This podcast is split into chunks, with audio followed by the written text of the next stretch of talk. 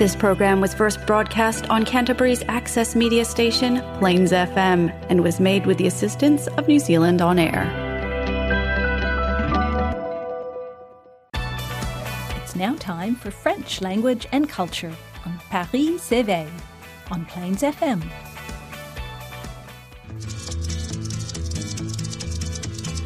Je suis le dauphin de la place Dauphine et la place Blanche à mauvaise mine.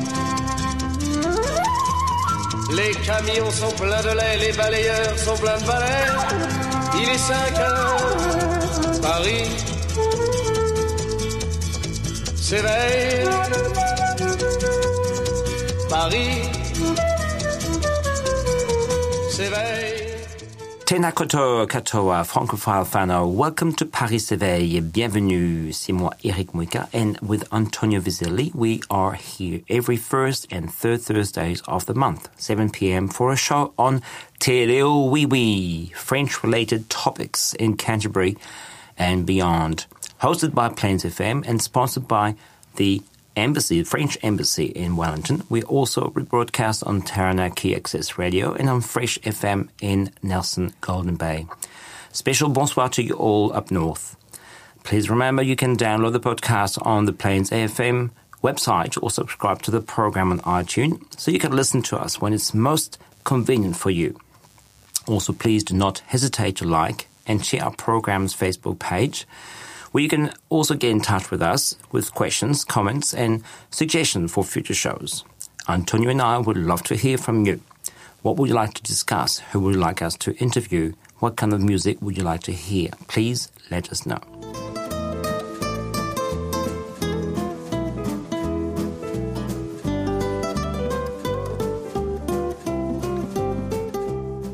So on today's show, we have the pleasure to introduce you to the écrivain en résidence de Wellington, Caroline Laurent. Bonjour Caroline. Bonjour. Eh bien, je suis très content de vous avoir, de t'avoir, pardon, je te dis tu, bien sûr, euh, parmi nous à Canterbury. Je vais juste dire un petit mot pour la langue française. Euh, les événements pour la langue française, on a l'apéritif demain en, ta présence. Donc, tu es Absolument. invité d'honneur. Je crois que tu vas lire aussi un petit peu des passages Il y aura une discussion, un échange avec le public. Voilà, ce sera, ce sera chaleureux. sur ton dernier livre. Enfin, Sur mon parcours littéraire, parcours. sur euh, certains de mes romans et sur les questions que les gens pourraient se poser. Très bien. Alors, disons, donc demain euh, à l'Alliance française à partir de 18h. Et n'oubliez pas aussi le film le 18 décembre, donc le film pour enfants au cinéma Lumière. Voilà. Alors, Caroline, euh, bienvenue à Canterbury. C'était ta première, où est ta première visite? Première visite à Christchurch, donc je suis ravie d'être ici euh, et si bien entourée. Et quel beau temps pour toi. Et euh, avec un grand soleil. Et Camille a bien fait les choses, j'ai l'impression. Grand soleil.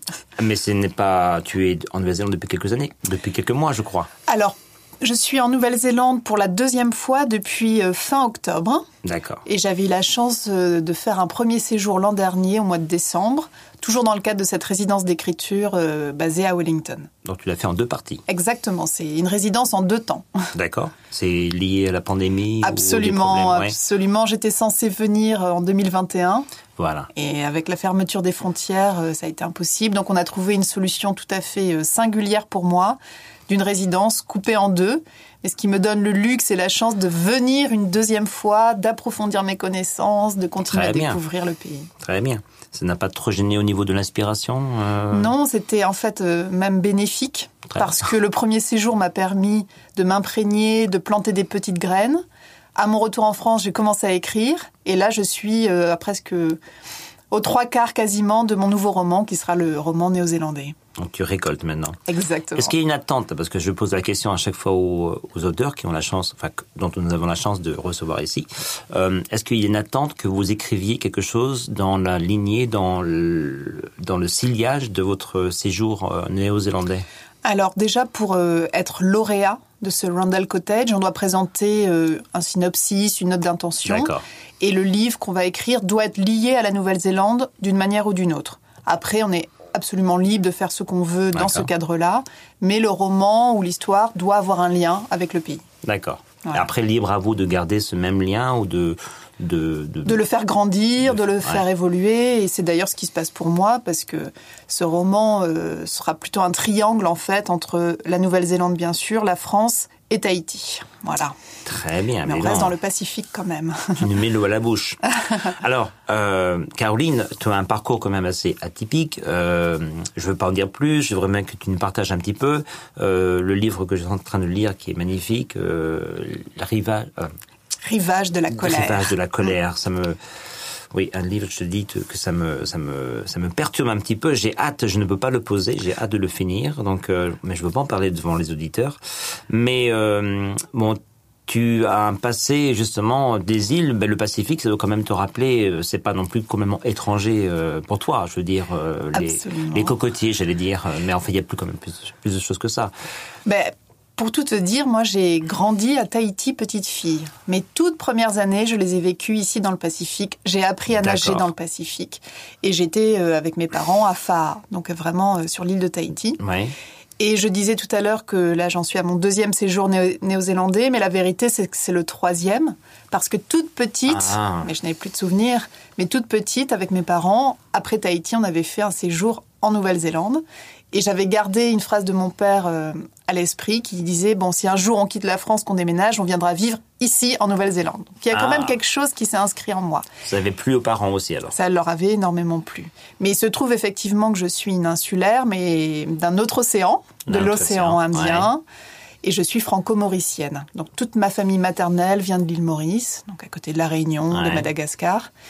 Euh, c'est une île qui a une influence indienne très forte, mais qui appartient à l'Afrique.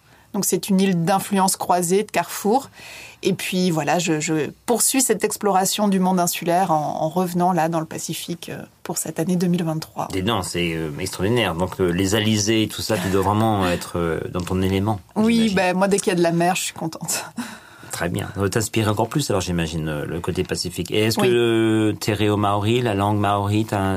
Ben, elle me touche énormément parce que petite fille, évidemment, j'avais appris des chansons tahitiennes Oui. et qu'il y a des similitudes. Alors c'est c'est des langues sœurs, cousines. Euh, donc ici, je sais qu'on dit morena, en tahitien on dit yaorana pour dire bonjour. Enfin, on a des mots comme fenua, ça s'écrit pas pareil, mais c'est le Oui. même mot pour dire la terre. Euh, la wahine pour les femmes. Enfin voilà, il y a des, des similitudes quand même. Donc il y a quelque chose qui a réveillé des souvenirs qui étaient enfouis en moi, assez familiers. Et en même temps, je sais que j'ai tout à apprendre parce que c'est quand même une culture euh, qui est d'une richesse infinie et je suis en train de commencer à l'effleurer. Très bien. Un troisième voyage peut-être, Ah un oui. troisième séjour? oui. Euh, alors franco-mauricienne, donc du côté de ta mère. Et oui. Alors moi j'aimerais bien, sans vouloir non plus trop divulgacher, comme dirait mon, copé- mon collègue Antonio, euh, euh, tu peux nous parler de ces îles justement un petit peu, bon, sans divulguer la trame, mais un petit peu quand même le, le, le, le drame, mais pas la Oui. trame.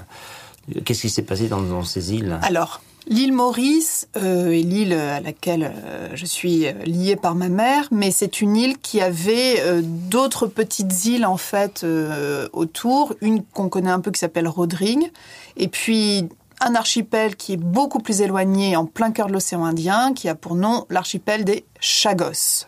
Chagos, qui est un nom qui revient en fait qui vient du portugais. Ouais. Chagos qui signifie Chagas, les plaies. Donc Cinco Chagas, c'est les cinq plaies, les cinq blessures.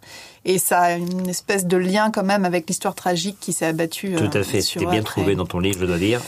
Malheureusement, voilà, le destin était presque enclos dans leur nom.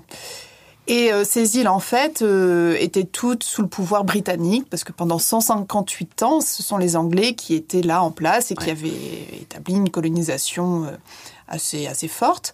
Et en 1968, l'île Maurice a accédé à l'indépendance.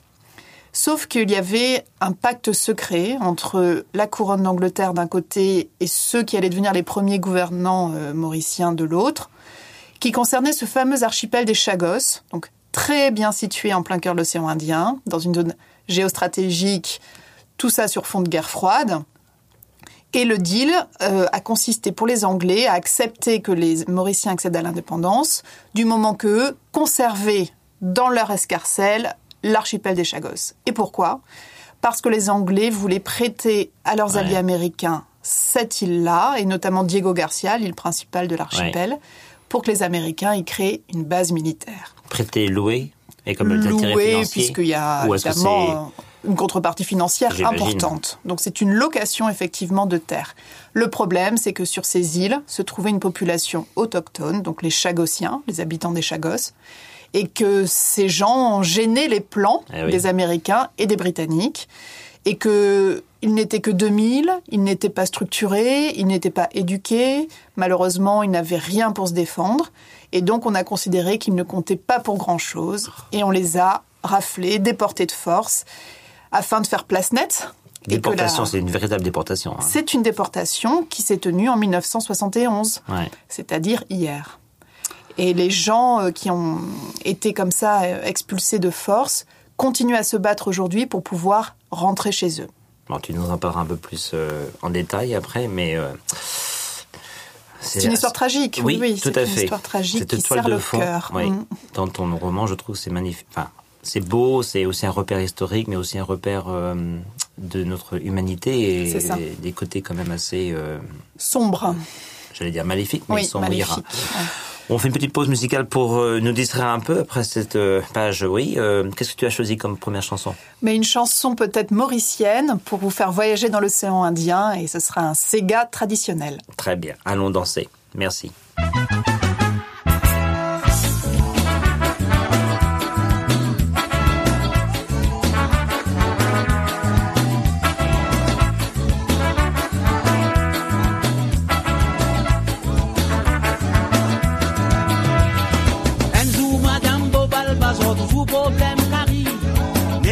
Ki nou pou li kya mi che bo am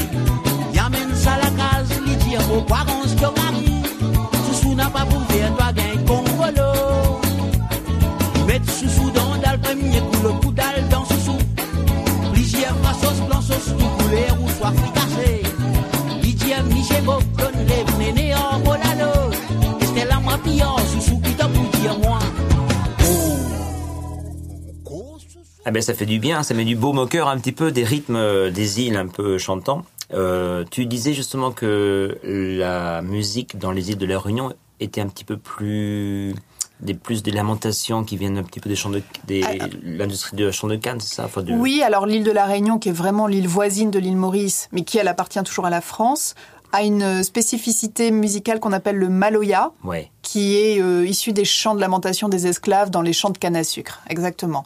Le sega est plus la, la musique vraiment de la fête, euh, de la joie, de la légèreté. euh, euh, quand on accueille des amis, par exemple, pour un mariage, un baptême, c'est et c'est vraiment. la- J'espère qu'ils chantent encore, qu'ils dansent encore, ou est-ce qu'ils ont perdu un petit peu leur euh, Non, c'est très important. C'est, ça fait partie euh, du patrimoine immatériel, comme on dit, qui est vraiment valorisé. Et à Maurice, euh, même moi, petite fille, je dansais le Sega. euh, c'est quelque chose qui est, qui est inscrit en nous et je peux pas entendre ces notes sans avoir envie de danser moi-même. Ah, très très bien. Et donc les Chagossiens, est-ce qu'ils sont bien, je vais pas dire intégrés, mais plus ou moins bien établis à Maurice ou Alors, comment Donc évidemment, au tout début, quand ils sont arrivés euh, sans rien comprendre à ce qui se passait, puisqu'ils n'avaient pas été informés. C'est ça le pire en plus. Donc on parlait ah oui, de la langue. oui. Pour Ouais. ceux qui ne savent pas, donc ils parlent un, un créole. C'est ça, le créole chagossien qui ressemble vraiment au créole mauricien, même s'il a quelques singularités dans le lexique ou dans l'accent, mais enfin, on se comprend, hein, il n'y a, pas- il y a pas de difficulté. Ouais. Par contre, c'était des gens qui n'avaient rien, qui, qui ont sombré dans la misère la plus totale, qui vivaient dans des bidonvilles, qui n'avaient accès à rien, surtout pas à l'éducation. Et ça a été un long chemin, une longue trajectoire avant euh, pour eux de normaliser quand même un petit peu leur situation. Et puis c'est le, le long travail du temps, c'est-à-dire qu'il y a des Chagossiens qui ont fini par épouser des Mauriciens, des Mauriciennes, et donc des enfants qui sont nés, qui sont maintenant avec la nationalité mauricienne. Ouais. Ce que j'observe aujourd'hui en 2023, c'est que ça reste une population quand même un peu défavorisée, qui n'a pas la même vie économique que, que, euh, les autres, qui ne peut pas faire d'études supérieures parce que ça coûte cher et qui n'ont pas forcément euh, là non plus les moyens, mais qui a une vivacité quand même de la communauté, un dynamisme et une envie de faire reconnaître euh, leur histoire. Et donc, tu disais tout à l'heure qu'il y a un- un- une procédure juridique Oui.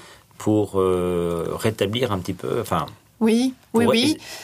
Mais C'est très important parce que à partir des années 75-76, les Chagossiens ont fini par comprendre qu'ils devaient lutter, qu'ils ne pouvaient pas subir et subir et subir. Et donc ils ont décidé de défendre leur cause avec des manifestations, il y a eu des grèves de la faim, il y a eu des sittings devant l'ambassade de de la couronne donc à l'île Maurice ouais, pas mal d'éléments comme ça pour sensibiliser l'opinion. Et puis à un moment donné, ils ont passé la vitesse supérieure et se sont euh, portés en fait devant la Haute Cour de Londres et plus récemment à la Cour internationale de justice, donc à La Haye aux Pays-Bas, ouais. Pour un procès historique qui a opposé d'un côté euh, l'île Maurice et les Chagos à de l'autre côté la couronne d'Angleterre. Et il se trouve que moi-même j'étais avec euh, les Chagossiens euh, dans l'enceinte de la Cour internationale de justice pour assister au procès et que c'était un moment vraiment d'histoire très Wow. très fort. Et quelle était euh, l'issue de... L'issue a été, oui, oui, le verdict a été favorable aux Chagossiens. La, la Cour internationale de justice, qui est donc l'émanation des Nations Unies, Ouais. A donné raison aux Chagos en disant que l'occupation euh, de l'archipel par les Anglais était illégale et qu'il fallait qu'ils s'en aillent pour permettre aux gens de revenir chez eux. Le problème, c'est que c'était un avis dit consultatif, c'était pas euh, un, verdict contraignant. Et en gros, euh, les Anglais n'ont pas pris la recommandation et, sont toujours en place là-bas. Et la base militaire américaine, donc celle prêtée à leurs alliés, ben, est toujours en activité aujourd'hui. Donc c'est un combat qui perdure, l'histoire n'est pas finie. Ouais, Comme quoi, la justice dont tu parles dans ton livre, euh, elle laisse quand même un goût amer. Euh, c'est un côté aussi théorique, pratique, C'est ça, et on voit ça. que la colonisation, finalement... euh, Mais n'est pas terminée. Non. Oui, et hum, c'est ce qui est beau dans cette histoire et dans ce combat, c'est que ces gens qui n'ont rien, qui ont été délaissés, qui sont évidemment eux-mêmes descendants d'esclaves malgaches pour la plupart, donc qui sont noirs, qui, qui ont été mis au banc de la société, ils ont quand même cette croyance en l'idée d'une justice et d'une dignité humaine. Et c'est pour ça que leur combat n'aboutira peut-être pas effectivement en termes de, de retour sur leurs îles, mais au moins ils se battent pour une certaine idée de la dignité. Et ça, il y a quelque chose, je trouve, de très beau et de très inspirant parce que même si cette lutte est peut-être perdue dans, dans sa réalisation concrète, elle dit quelque chose de la grandeur de l'âme, elle dit quelque chose de la grandeur des hommes face au malheur. Tout à fait. Et hum, ne serait-ce que pour ça et pour le devoir de mémoire, euh, évidemment, c'est eux qui ont raison. J'espère que ça servira aussi pour les autres causes, que Mais d'autres voilà. personnes se sentiront un petit peu peut-être euh, plus euh, gênées de faire des choses pareilles. Enfin, moi, je sais pas. Oui, je- oui, l'idée aussi, c'est de faire en sorte que la communauté internationale soit au courant. Ouais. Parce que le drame des Chagossiens, ça a d'abord été un drame du silence. Du silence, ouais. C'est qu'ils ne savaient pas, euh, les gens ne savaient pas ce qui s'était passé. Et même aujourd'hui, c'est une histoire qui n'est pas du tout connue. Donc, c'est peut-être pour ça que je l'ai écrite. Un peu mieux maintenant. Peut-être un peu mieux. Donc, c'est ta maman vient directement donc de- des îles Chagos Alors, ou- ma mère est mauricienne, mais elle Mauricienne. a vécu Ah, au Chagos et donc à Diego Garcia, qui est maintenant l'île devenue base militaire, Ouais. au début des années 60. D'accord. C'est-à-dire qu'elle a connu euh, le paradis avant l'enfer. Elle a connu euh, ces fameuses plages de sable blanc et pas les pistes de bitume euh, desquelles partent Ah, les fusées et les ouais. missiles. Et donc, elle a connu bah, le temps d'avant. Elle n'a Et- pas connu la déportation, par contre. Non, J'espère. non, non, par chance, non. Un traumatisme au moins, très bien. Mm, mm. Extraordinaire. Oui, c'est une histoire qui fait beaucoup réfléchir. Et je pense que ce destin de 2000 personnes comme ça, que personne ne connaît, devient le symbole de toutes les luttes des minorités, de tous les combats pour la justice. Exactement, exactement. C'est on en pour voit ça partout, que, tout à fait. que l'histoire, je pense, a cette résonance si forte. Tu reviens souvent à l'île Maurice? Alors j'y étais en octobre dernier. En. Euh, J'essaie euh, d'y aller le plus souvent possible. Évidemment, durant le Covid et, et le lockdown, c'était plus compliqué. C'est pas un mauvais endroit pour être en quarantaine, non, l'île Maurice Ben, Enfin, oui non. Finalement, oui et non, selon, selon l'endroit où on se trouve, Voilà. parce que peut-être que les pieds dans le lagon, ça, ça allait, mais en ville, euh, l'existence n'est pas si facile. D'accord. Mm. En plus, s'il n'y a pas d'avion, c'est fini, Ah oui, quoi. On est oui, un peu oui. bloqué. oui, oui, c'était vraiment un blocage particulièrement fort. Très bien. Alors, et tes projets, donc, pendant euh, ton séjour, il te reste combien de temps, alors, euh, en Nouvelle-Zélande Alors, je reste en Nouvelle-Zélande jusque début janvier. Ah oui, en effet. Euh, je vois avec un petit peu de panique le, le temps comme ça filer à toute allure. Là, je vais profiter d'être à Christchurch pour visiter le sud, cette Très île bien. du sud que j'aime déjà tellement parce que l'an dernier, j'avais visité plutôt la zone de Queenstown. D'accord. Et puis, je, je continue évidemment pendant ce, ce séjour à écrire et à avancer le roman en espérant le terminer euh, peut-être pour euh, le début de l'année 2024. Ah, quand même. Oui, oui, ça avance bien. Prolifique, c'est très ça bien. avance bien. Très bien. Et euh, quels ont été, alors toi qui es insulaire, qui connais bien la, la Polynésie française, qu'est-ce qui t'a plu le plus, qui t'a surprise peut-être un peu plus euh, Ce en Nouvelle-Zélande? Ce qui me passionne d'un point de vue culturel et sociétal, c'est évidemment le biculturalisme ici, les liens entre la communauté maori et on va dire le monde pakéa, Ouais. euh, une histoire évidemment complexe euh, qui a été douloureuse mais qui aujourd'hui prend un virage. Enfin, il se passe beaucoup de choses de ce côté-là et nous qui sommes français, qui sommes habitués plutôt à ce que toutes les communautés se fondent dans le même moule. euh, sous couvert de- d'égalité ou d'égalitarisme, républicain bien sûr.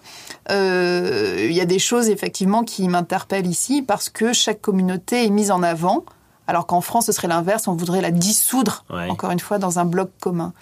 Donc ça, ça m'interpelle beaucoup, ça m'intéresse. Par ailleurs, évidemment, il y a quelque chose ici qu'on peut pas euh, négliger, c'est la force de la nature. Il y, a, il y a- Ouais. il y a une puissance en fait dans, dans cette terre qui est une terre vivante, qui est une terre dangereuse aussi, hein, qu'il Ouais, faut pas sous-estimer. Mais On a Christchurch, on sait ce que ça veut dire. Donc c'est quelque chose de, de très fort et hum, il y a quelque chose qui, qui moi, me défatigue. Je- J'emploie à terme un, un néologisme, c'est-à-dire que dans la nature, les considérations des hommes ne sont pas les mêmes que lorsqu'on se trouve en ville, je trouve.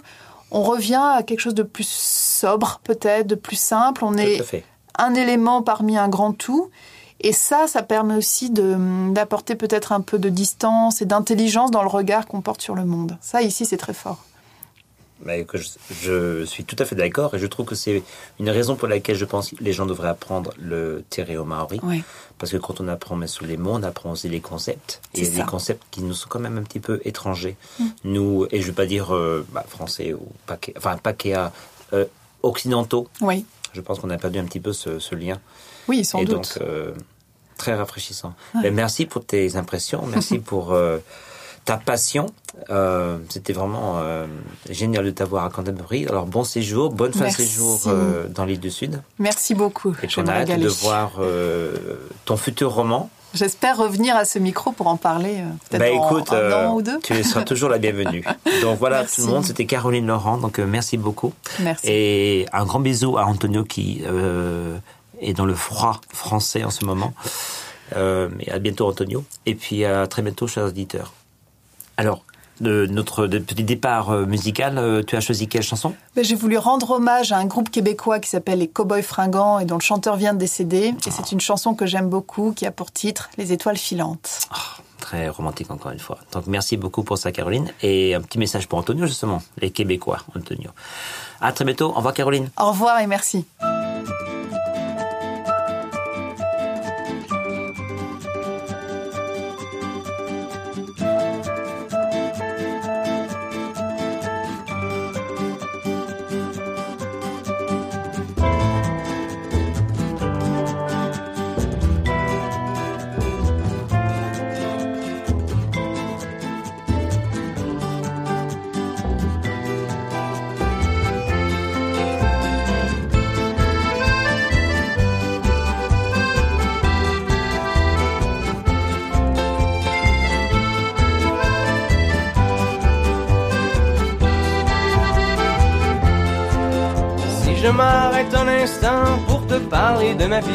Juste comme ça, tranquillement, dans un bar rue Saint-Denis. Je te raconterai les souvenirs bien gravés dans ma mémoire de cette époque où vieillir était encore bien illusoire. Quand j'agaçais les petites filles pas loin des balançoires et que mon sac de billes devenait un vrai trésor. Ces hivers enneigés à construire des igloos et rentrer les pieds gelés juste à temps pour passe-partout. Mais au bout du chemin, dis-moi ce qui va rester de la petite école et de la cour de récré. Quand les avions en papier ne partent plus au vent, on se dit que le bon temps passe finalement comme une étoile filante.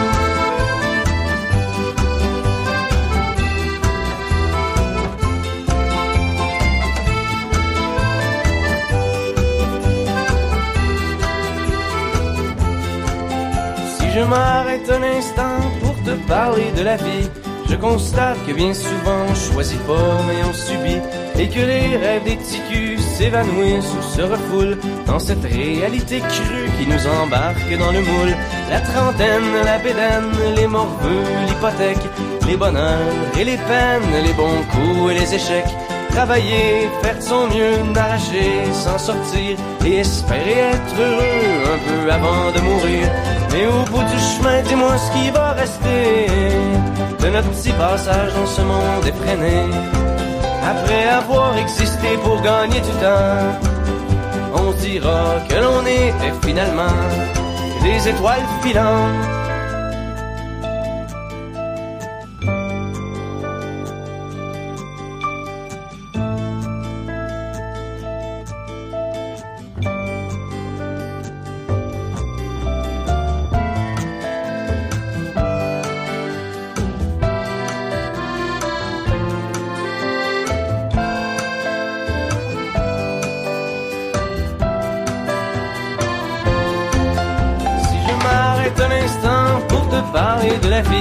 Juste comme ça, tranquillement, pas loin du carré Saint-Louis, c'est qu'avec toi je suis bien et que j'ai plus le de m'en.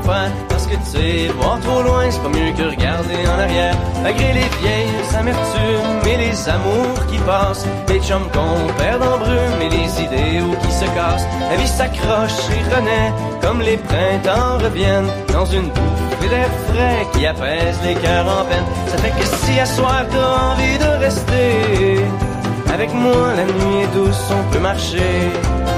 Et même si on sait bien que tout dure rien qu'un temps, j'aimerais ça que tu sois pour un moment mon étoile filante.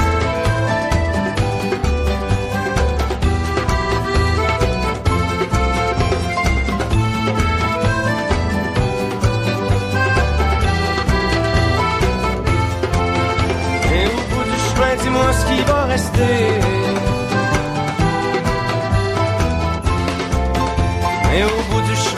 Ce qui va rester.